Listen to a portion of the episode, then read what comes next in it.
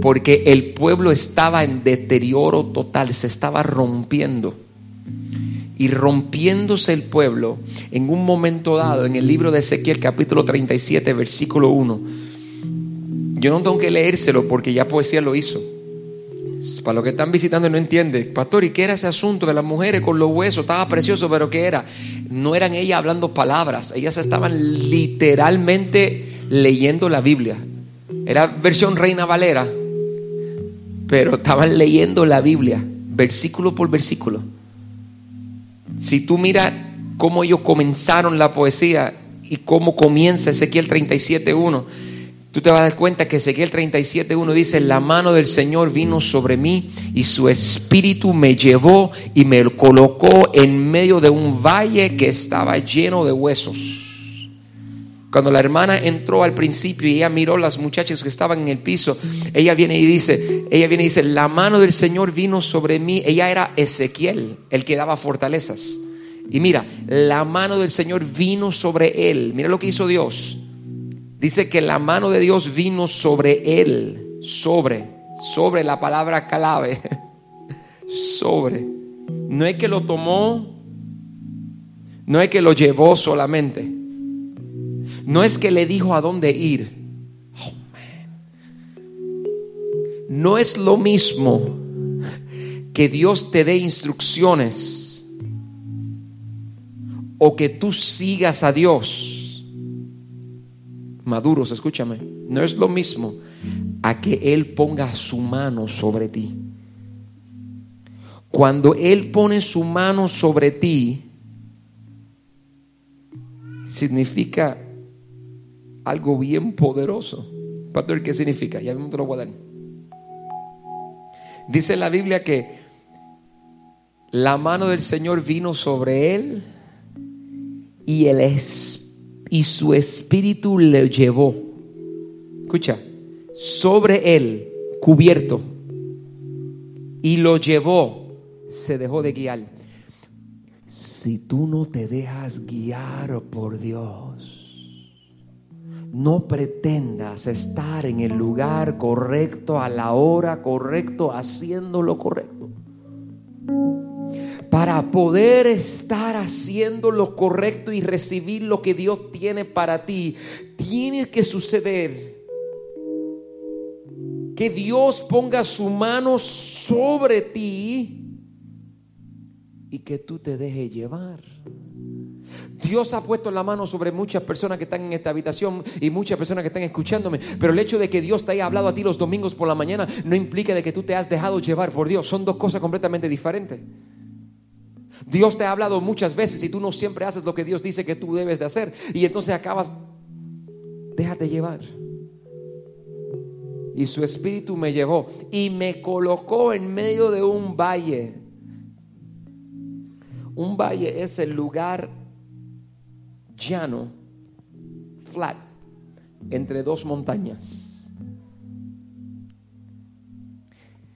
La razón que uno va de una montaña a otra montaña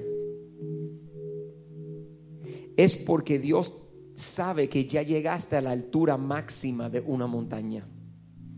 Y cuando Dios sabe que tú llegaste a la parte más alta de una montaña, ¿sabe qué hace Dios? Te dice, bájate, ya no hay nada más aquí. Tengo un lugar más alto para ti en otra montaña. Y todo el mundo quiere ir al próximo nivel, pero tú no puedes ir al próximo nivel si no pasas por el valle. Y entonces Dice la Biblia que Dios tomó a Ezequiel, lo puso en el mismo medio, no lo puso al principio acá ni al final acá, sino lo puso en el mismo medio para que Ezequiel viera lo que sucede en el medio del valle. ¿Y qué pasa en el medio del valle? Dice, y me colocó en medio de un valle que estaba lleno de huesos. En el medio del valle es el lugar de los huesos secos. Y el lugar de los huesos secos es el lugar donde la gente muere. Es el lugar de la muerte. Pastor, ¿qué tú me estás diciendo? Escucha, voy a terminar. Dios le dijo al profeta quiero que veas esta visión. La gente que yo amo, el ser humano que yo amo, te estoy hablando, pasará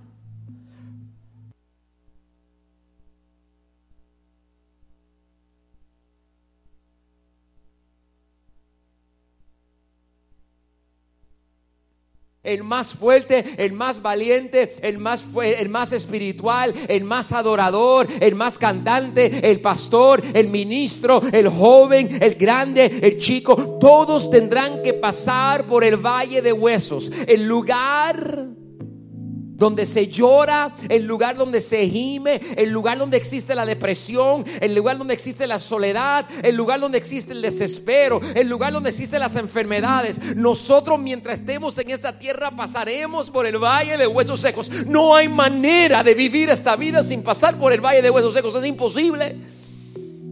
Jesús dijo, en este mundo tenéis aflicciones. Nosotros vamos, mi hermano, si estás escuchando algo, por favor, escucha el gemido que Dios está haciéndote llegar a través de mí. Vas a pasar por el valle de huesos secos. Todo el mundo en esta habitación, todo el mundo escuchando mi voz ahora mismo, tú tendrás que pasar. Y lo triste es que hay alguien pasándolo ahora mismo. Y en el valle de huesos te vas a sentir morir. Son huesos secos porque son es el pueblo de Dios, es Jerusalén que Dios le está mostrando los esto es para los creyentes, es para los hijos de Dios. Pastor, que tú me estás diciendo, aún los hijos de Dios van a sentir muchas veces en su vida que los huesos se les secan. Van a sentir que oran y la oración no llega, van a sentir que hablan y que la palabra no salen, van a sentir de que y van a tratar de sentir y no y no no está ahí. Ve, lo religioso y la iglesia no hace pensar contrario, pero la realidad es que todo el mundo en esta habitación en un momento dado llega a una zona de... Pastor, si yo la pasé hace 10 años y no creo que la vuelva a pasar. Mentira. La puedes pasar mañana. El adorador, el adorador toma su guitarra, toma su teclado, se sienta y le dice, Señor, inspírame. Y no sale nada. Y se siente. El, predicador abre la Biblia y lee y trata de buscar. Y dice, Señor, el, pastor, el ministro se tira de rodillas y dice, Señor, dame revelación para lo que tú quieras hacer en el ministerio. Y no sale. El papá más obediente a Dios se siente en un momento dado que ha fallado y ha fracasado como padre. La hija, la hija se siente que abandonó. Ah, santo, estoy hablando de alguien. La hija se siente que abandonó a mamá y a papá y a la familia y se siente, se siente distante y se deprime y se siente solo. Y hay momentos que te sientes que te consumes. Estoy hablándole a alguien. Hay momentos que te sientes que te consumes por dentro. No importando cuánto adores y no importando cuánto tú te ames a Dios, no importando dónde tu fe, todo el mundo que me está aquí escuchando, todo el mundo que está conmigo sirviendo hoy, los muchachos de Ujieres, seguridad, todo el mundo, escúchame, escúchame, escúchame, todo el mundo, los que están escuchándome online, los que están escuchándome en este momento en su carro, en su casa, escúchame en este momento, los que llegaron de visita, tú llegaste hoy porque estás pasando por el valle de huesos secos, o estás a punto de pasarlo, o conoces a alguien que amas que está por pasarlo, y aquí está el problema, que si tú ignoras el valle de los huesos secos, vas a fracasar y vas a morir, nunca vas a llegar. ¿Sabe por qué lo puso en el medio? Oh, santo, me lo dio Dios ahora mismo. ¿Sabe por qué Dios lo puso en el medio? Porque siempre que uno entra a valles de huesos secos, uno no se prepara a pesar de que sabemos que vamos a entrar, entramos confiados de que vamos a llegar al otro nivel. Pero en el camino la, situación es tan mala que la mayoría de las personas mueren. Hay sueños que Dios ha dado que se han muerto. Hay matrimonios que se han muerto. Hay finanzas que se han muerto. Hay ministerios que se han muerto. Líderes ministeriales que están en esta habitación. Líderes de iglesia que me están escuchando en este momento. Servidor atento. Son ustedes los que se mueren a mi de camino en el valle de huesos secos. Los sueños se secan, la vida se seca. Son pocos los que sobreviven. Yo no sé si estás ahí ahora o estás por entrar, pero no puedes llegar a donde Dios te quiere llevar sin pasar por el valle de huesos. Y la razón que Dios lo puso a él en el medio es porque es en el mismo medio que murieron. Murió el sueño, murió el ministerio, murió el matrimonio, murió la relación con papá y mamá, murió. Dios lo pone en el medio y le dice, hijo, no fue al principio del valle. No fue al final. El que llega al final sale. El que entra, todos entramos, pero no todos sobreviven. Alguien ha perdido su vida ministerial, alguien ha perdido su relación con su hijo, alguien ha perdido, has perdido algo y murió en el valle de los huecos. Yo no sé a quién estoy hablándole, pero te estoy diciendo que tenga cuidado. Quizás tú estás en la entrada del valle de huesos secos, quizás tú crees que estás en la salida, pero lo que tiene que entrar, entender es que cuando Dios formó al hombre, lo formó del polvo y cuando lo formó del polvo y lo hizo en Génesis capítulo 2 versículo 7, cuando lo hizo del polvo, lo hizo del polvo y sopló vida sobre él. Él tomó al hombre de la nada, de la tierra, lo tomó de la tierra y dijo, tierra, tú no eres nada. Ven, formó al hombre y sopló y cuando sopló vino vida sobre el hombre. Y ahora estamos en el libro de Ezequiel años más tarde viendo al hombre regresar al valle de huesos secos, volver a la tierra y acabar muerto. El hombre tiene una tendencia a estar en la victoria trepado, bajarse al valle, secarse. La mayoría mueren y los que tienden a sobrevivir y llegan a la próxima montaña están ignorando el hecho real de que al otro lado espera otro valle para otra montaña más alta. El hombre regresa constantemente. Pastor, ¿y qué tú no estás diciendo? Hay algo que quiero enseñarte este mes del Valle de los Huesos Secos. Te voy a enseñar lo que pasa aquí, pero tú tienes que entender que es el lugar donde moran los demonios. Tú tienes que entender que es el lugar donde los demonios están morando. Y vamos a estar en guerra espiritual. Si tú quieres mantenerte como un bebé espiritual toda tu vida, ignorando lo que la palabra dice, si tú quieres sentarte en la iglesia, venir los domingos contento y sentarte ahí de vez en cuando, simplemente busca otra iglesia. Pero si vas a estar aquí, usted viene porque tiene sed de saber más de Dios, tiene sed y hambre de poder ver lo que Dios tiene, sabe que hay un hueso seco, sabe que hay un valle y quieres aprender toda la estrategia bíblica que tú puedas de Él para poder salir de Él. Pastor, pero yo soy cristiano, yo no voy a pasar por eso. Salmo capítulo 23. David dice, aunque ande por valles de sombra de muerte, aunque ande por valles tenebrosos, David atravesó esos valles. Aquí es lo que vengo a decirte hoy.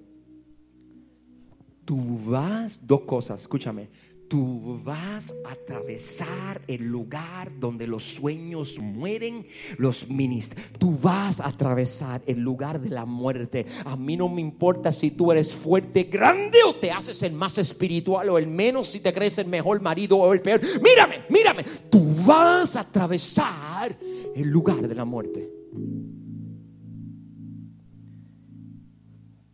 Primer consejo. Primer consejo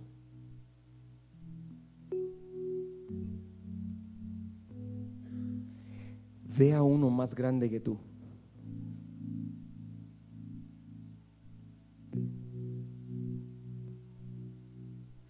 Desapareció un niño en estos días aquí en nuestro pueblo. Y cuando desapareció el niño, eh, se bajó del autobús escolar y se bajó y cuando se bajó fue a su casa y hay muchas historias, pero vamos a contar lo que sabemos, ¿no? Se bajó del bus escolar y mamá y papá esperaban al niño como siempre. Esto es una historia real. En estos días sucedió aquí, en Carolina del Norte. Y se bajó y iba camino a su casa y nunca llegó. La niñita, 11 años, nunca llegó a su casa. Hubo una histeria común, la niña desaparecida, la niña desaparecida. A mí, a mí yo, yo no, esas noticias a mí no me trabajan bien, a mí me hacen mucho daño. Yo siento mucho por el pueblo, siento mucho. Y esa noticia me descuadró. Solo pensaba en mis hijas. Por la noche llegaron mis hijitas a casa y cuando está mi hija en casa yo le digo a una de ellas que es Daniela, la, menor de casa, y le digo, le digo, ella tiene 10 eh, años ahora, y le digo, Daniela, le digo, Daniela, eh, ¿cuál es el, le digo, Daniela, cuál es el, el escuchaste algo en la, escuela hoy de la niña? Y me dice, ay, sí, la noticia está en todos lados. Entonces ella viene y me dice, ella viene y me dice, ella viene y me dice, voy a contar esto para mi vergüenza. Ella viene y me dice, ay, sí, papi. Y le digo, bueno, vamos a orar para acostarte a dormir. Y ella viene y me dice, papi, eh, En mi casa tiene dos pisos, dos plantas, no, arriba y abajo. Y ella duerme en la parte de arriba y yo duermo en la parte de abajo. Y entonces, pues, tú no puedes llegar a ella si no pasas por, por, mi habitación. No puedes. Tienes que, tienes que, para subir la escalera, tienes que pasar por frente a la puerta de mi habitación. Y yo vengo y le digo, eh, bueno, vamos a orar. Estaba al fondo de la escalera y le voy a dar un beso. Oré con ella y me dice, ay, papi, yo escuché esa noticia y, yo creo que yo tengo que dormir en tu cuarto esta noche. Tengo que dormir en tu habitación. Y yo, y yo le dije, coja para su habitación. Ven, dale, suba, agarre, suba la escalera para su habitación. Me dice, no, papi, no, no, de veras, papi, yo, yo creo, yo quiero dormir en tu habitación. Y yo digo, me dice, no, no sube. Me dice, no, papi, no, no, yo quiero dormir aquí. Y yo la miré y le dije, Daniela. Y ella se reía. Yo le digo, déjese de cosas. Vamos, súbese para su habitación. Y ella sube la escalera y subió a su habitación. Yo pensé que quería pasarse de lista, ¿no? Porque es lista. Y esta se quiere pasar de lista. Entonces subió arriba. Yo me acosté a dormir. Por la mañana me levanto. Y cuando me levanto por la mañana, voy, voy a la puerta de Daniela a despertarla. Y cuando voy a abrir la puerta, literal, hay una puerta a mano derecha y una mano izquierda. Es el final del pasillo. Mi hija mayor duerme en la de la izquierda y mi hija menor duerme en la de la derecha. Yo siempre abro la puerta de la izquierda primero porque es la mayor y se tarda más para ir para la escuela la menor responde bien rapidito, que es Daniela de la que le hablo. Y entonces, pero ese día subí y dije, déjame ver Daniela porque se acostó con, miedo. Y cuando fue a abrir la puerta tenía un, papel que ella había hecho y había escrito así, con un, un lápiz, había escrito, Daniela no está en esta habitación. Y abajo decía, no te asustes, solo mira eh, la otra puerta. Y cuando viro, la otra puerta decía, Daniela, la de mi hija, decía, Daniela tenía miedo y se acostó aquí. Abro la otra puerta y ahí está la hermana mayor en la cama y la menor había sacado un matre, lo había puesto en el piso y había dormido al lado de ella. Pastor, ¿a dónde tú vas?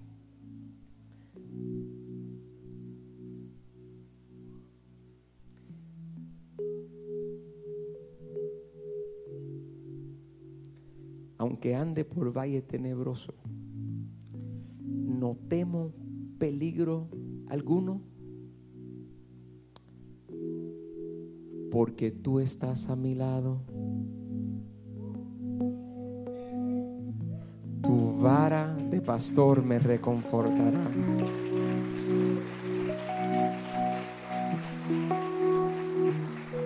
Alguien está recibiendo en esta hora. Salmo 91. El que habita, Salmo 91, el que habita al abrigo del Altísimo. A mí me encanta Reina Valera, morará bajo la sombra. Mira, mira, mira, mira, eh, morará bajo la sombra. Para los que no conocen, ¿por qué él le hace eso a la cantante? Tiene algo con la cantante como mi hija, de esa cosa, usted mente sucia. El que habita al abrigo del Altísimo se acoge a la sombra del Todopoderoso yo le digo al Señor, tú eres mi refugio y eres mi fortaleza. Tú eres el Dios en quien confío. La única razón que yo he podido ir en mi vida de acá acá y ahora leer esto y que me estremezca por dentro es porque pienso en todas las veces que he pasado por el valle de sombra de muerte. Y Él ha sido mi refugio y mi fortaleza. Solo Él. Ahí están los demonios. Ahí están los demonios. Tú no puedes, tú no puedes prosperar en tu vida espiritual, emocional o física sin pasar por el valle de sombra de muerte. Pero al pasar por allí hay demonios. Pastor, ¿por qué Dios lo haría? Versículo 3. Hay demonios ahí, pero solo Él puede librarme de las trampas del cazador y de la mortífera plaga, pues me cubrirá con sus plumas y bajo sus alas hallaré refugio. Su verdad será mi escudo y mi baluarte. No temeré lo que traiga la noche, no lo temeré, pues Él me cubre con sus alas, con sus alas Él me cubre, Él me da la fortaleza como Ezequiel. Me tiene cubierto bajo la sombra. Hay alguien que quiere estar bajo la sombra de la sala del Altísimo. Habrá alguien en esta, habrá alguien escuchándome ahora mismo que quiera estar bajo la sombra de la sala del Altísimo. Cierra tus ojos, cierra tus ojos. Cierra tus ojos. No es si pasas por el valle de sombra de muerte es, vas a pasar o posiblemente estás pasándolo en esta noche. Posiblemente estás pasándolo en este mismo instante mientras me estás escuchando. Posiblemente llegaste aquí y no entiendes. Posiblemente estás sentado ahí y dice, ¿qué pasó? Lo único que puedes hacer para levantar esas fuerzas y no morir en el valle de la sombra de la muerte para no morir en los valles secos. Lo primero que tienes que hacer, yo tengo que decir muchas cosas, pero lo primero que tienes que hacer es decirle, rodéame, tómame, quiero estar cerca de ti, de Dios. Quiero que levantes mis fuerzas. Quiero que me levantes como las águilas. Quiero que me saques de este lugar. Quiero que cuando yo, quiero que cuando mi hija pase por ahí, cuando mi hijo pase por ahí, yo tenga la fuerza para enseñarle. Yo que el pastor Carlos no supo cubrir a su hija esa noche. Él no supo porque él es padre imperfecto. Pero tú, Dios, tú nunca fallas. Tú siempre estás ahí. Aunque yo ande por valle de sombra de muerte, tu vara y tu callado. La razón que él pone la mano sobre ti y es mejor que él da instrucciones es que si Dios puso la mano sobre él, es porque Dios todavía estaba con él cuando él estaba en el valle de la sombra. Tú tienes que entender que si tú dejas que Dios te cubra, si tú dejas que la mano de Dios caiga sobre ti ahí en esa silla, si tú dejas que la mano de Dios caiga sobre ti mientras tú estás de pie, si tú dejas que la mano de Él caiga sobre ti y tú dejes que Él te lleve a donde Él quiera, aunque sea un valle, aunque haya huesos secos, la mano de Él si está ahí, significa que Él no te ha abandonado, Él no te ha dejado. Tú estás viendo huesos secos, pero Él está diciendo, tengo otro plan en este lugar, hija mía. I got another plan. Tengo otro plan contigo. Lo que a ti te hace falta es decirle, Señor, cúbreme, cúbreme, Dios, dame fortaleza para salir, dame nuevas fuerzas, cúbreme, Dios, cúbreme.